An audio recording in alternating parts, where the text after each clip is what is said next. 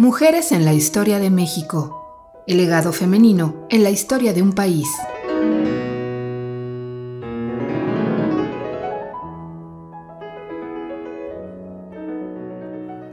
Sara García Hidalgo.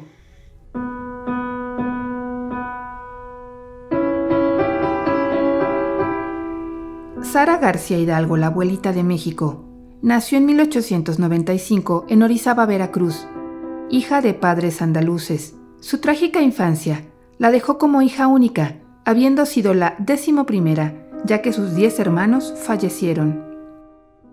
Cuando Sara tenía cinco años, su padre sufrió un derrame cerebral que lo dejó incapacitado. Entonces su madre vendió el negocio familiar, se mudó a la Ciudad de México, internó a su esposo en una casa de beneficencia y se empleó en ella como ama de llaves. Esto permitió a Sara entrar al prestigioso Colegio de las Vizcaínas, donde destacó por su sensibilidad artística.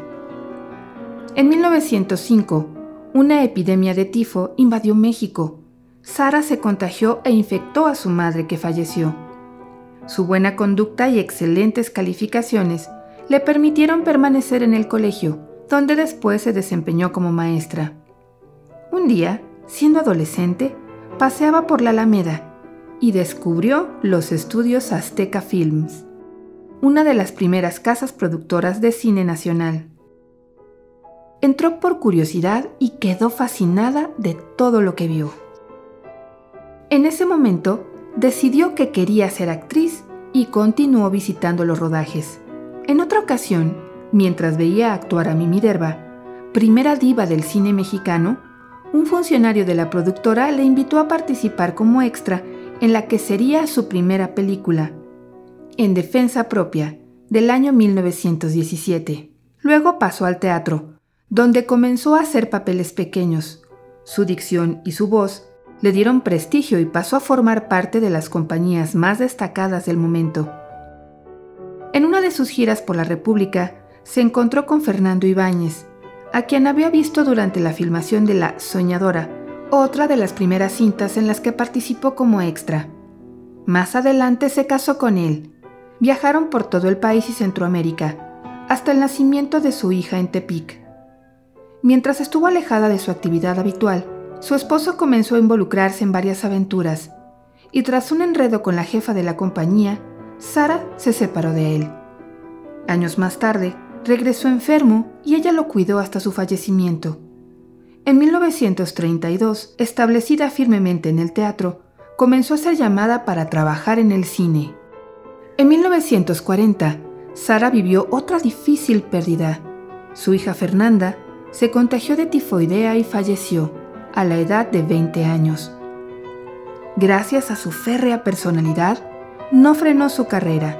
Su extensa trayectoria la llevó a rodar más de 150 películas y tres documentales compartiendo créditos con los más reconocidos actores del cine nacional, entre los años 1930 y 1970, como Pedro Infante, Joaquín Pardavé, Cantinflas y Jorge Negrete.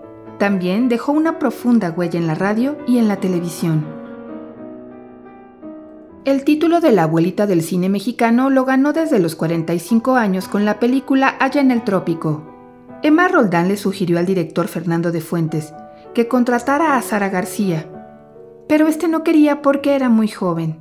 Pero cuando la vio en la prueba, muy sentada con su peluca, maquillada y sin dentadura, pues ella misma había pedido se le sacaran los dientes en beneficio de su actuación. Y obviamente Fernando Fuentes quedó convencido. Lejos de ser una mujer tierna o amorosa, los que la conocieron la recuerdan por su mal carácter y sus poses de diva. Al parecer, la abuelita mexicana sembraba el terror a su paso, pero sus dotes histriónicas nadie se las quitaba.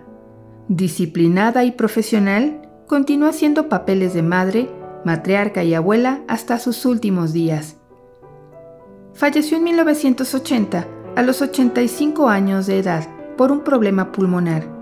Desde 1973 hasta la fecha, el empaque de la marca de chocolate Abuelita lleva su nombre y su nombre también está escrito con letras de oro en la historia del cine, el teatro y la televisión mexicanos.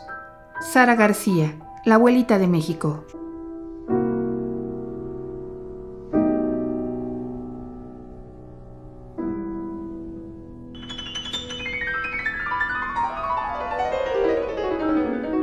Mujeres en la historia de México. El legado femenino en la historia de un país.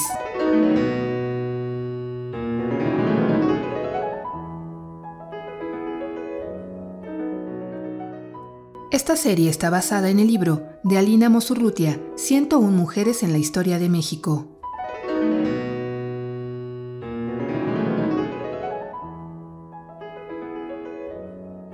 Esta es una producción de Radio Universidad de Guanajuato. Producción Itzia Ruiz.